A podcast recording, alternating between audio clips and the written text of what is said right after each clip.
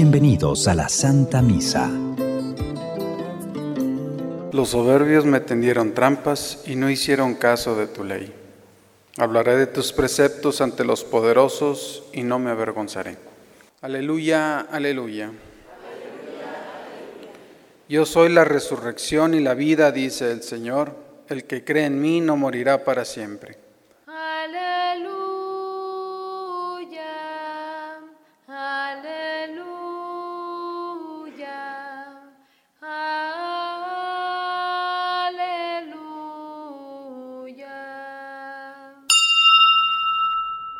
El Señor esté con ustedes, hermanos.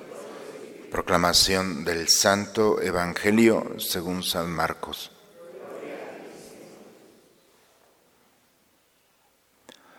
En aquel tiempo fueron a ver a Jesús algunos de los saduceos, los cuales afirman que los muertos no resucitan, y le dijeron, Maestro, Moisés nos dejó escrito que si un hombre muere dejando a su viuda sin hijos, que la tome por mujer el hermano del que murió, para darle descendencia a su hermano.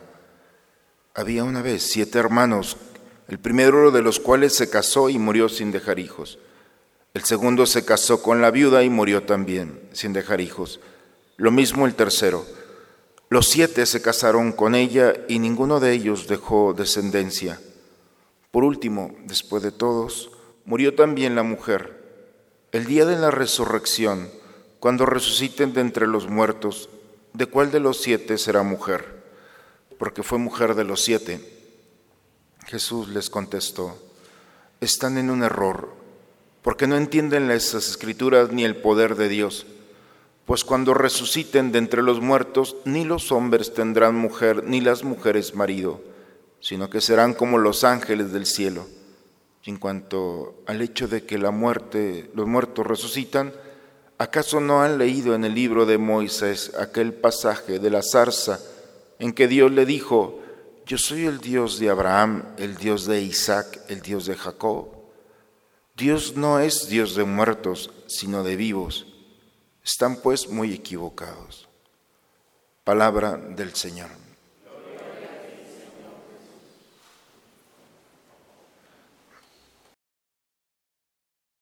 Primera lectura, hermanos, Pablo se está dirigiendo a su discípulo amado, en el que tiene un gesto, todos los días de mis labios sale una oración para ti. Es muy cercano. Y le dice cómo, cómo Dios desde la eternidad pensó darle la gracia a los hombres. Y la gracia viene a través de Jesucristo. Y Jesucristo nos trae la gracia que viene a destruir la muerte.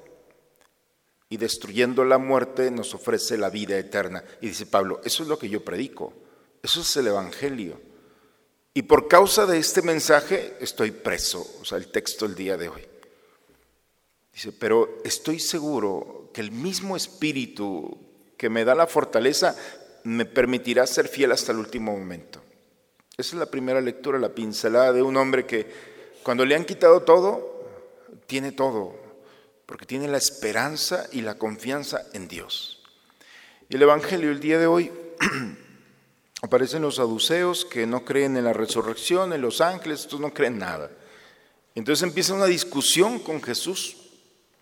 ¿Qué va a pasar el día en el que los muertos resuciten?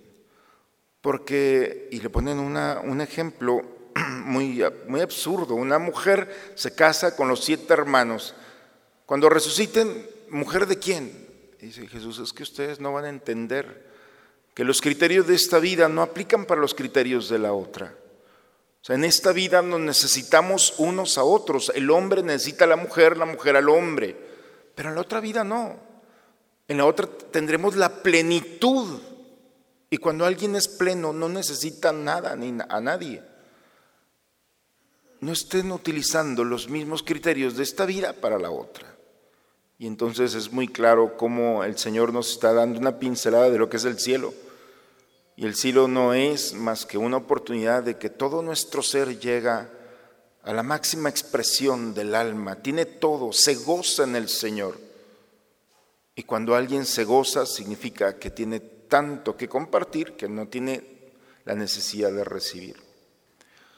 En otras palabras, los saduceos se preocupaban, aun cuando no creían, de lo que pasaba después de la muerte. Y Jesús les dice en otras palabras, ¿para qué se preocupan de lo que hay después de la muerte?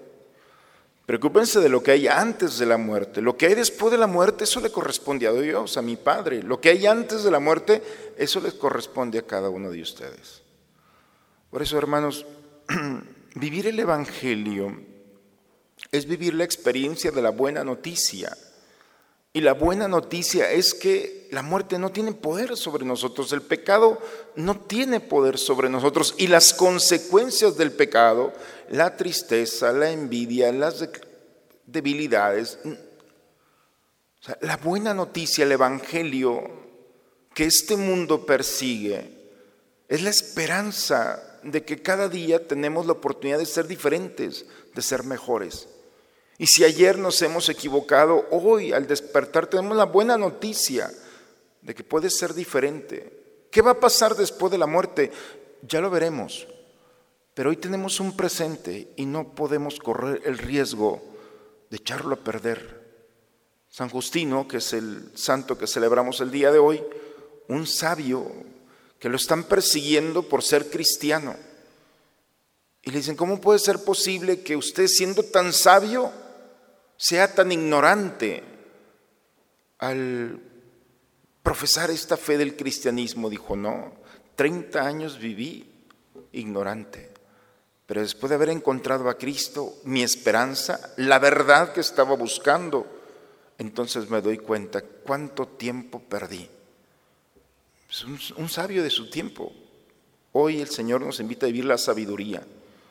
Y la sabiduría es el sabor que con el que condimentamos nuestra naturaleza humana con esa sal divina en la que nos permitimos, como el alimento con la sal le da un sabor diferente, nuestra humanidad con la sabiduría de Dios sabe diferente, porque tenemos una razón suficiente para vivir con plenitud un presente maravilloso, donde podemos descubrir que la muerte o el pecado, a pesar de que ha tocado nuestra naturaleza, no tiene poder sobre ella y entonces el cristianismo es aquel que se levanta y teniendo la oportunidad de un día, lo disfruta, lo goza y lo comparte.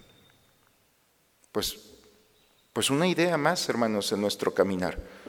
Que el Señor nos permita a cada uno de nosotros entrar en este misterio de la palabra y descubrir que tenemos una oportunidad en este día de hacer el bien que el Señor quiere para que hagamos presente su presencia hagamos su presencia aquí en la tierra. En el nombre del Padre, del Hijo y del Espíritu Santo. Este es el Cordero de Dios, es Cristo Jesús, está aquí. Ha venido a quitar el pecado del mundo. Dichosos nosotros los invitados a la cena del Señor.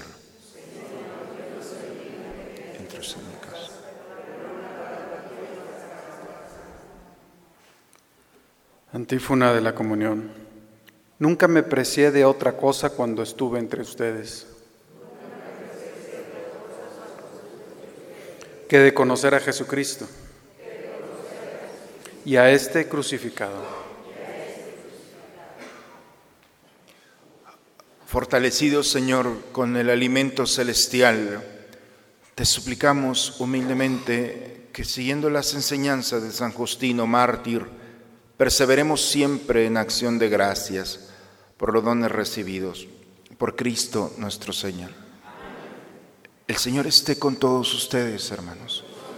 La bendición de Dios Todopoderoso, Padre, Hijo y Espíritu Santo, descienda sobre ustedes, sobre sus familias y permanezca siempre. Pues hermanos, una buena razón para vivir es ser cristianos es portar la esperanza de que la muerte, el pecado y las estructuras de este mundo no tienen poder sobre nosotros. Es una nueva oportunidad, una nueva esperanza, una nueva noticia. Y eso creo que es suficiente para salir de este templo con el deseo de aprovechar un presente maravilloso que el Señor nos está concediendo. Por eso, con la alegría de participar del Señor, vayamos a compartirla con aquellos que nos esperan. La misa ha terminado. Un buen día para todos, hermanos.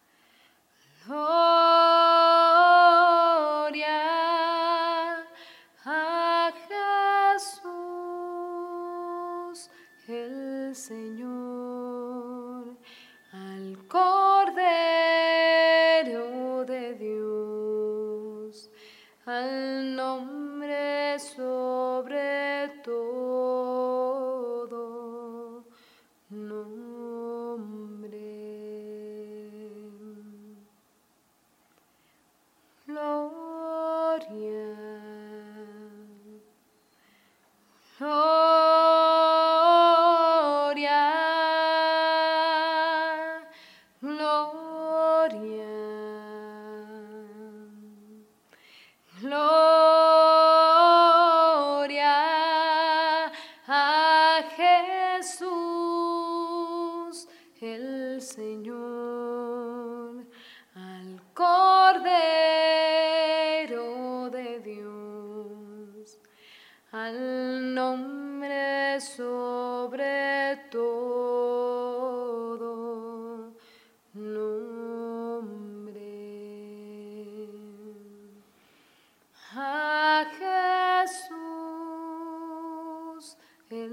Señor, al Cordero.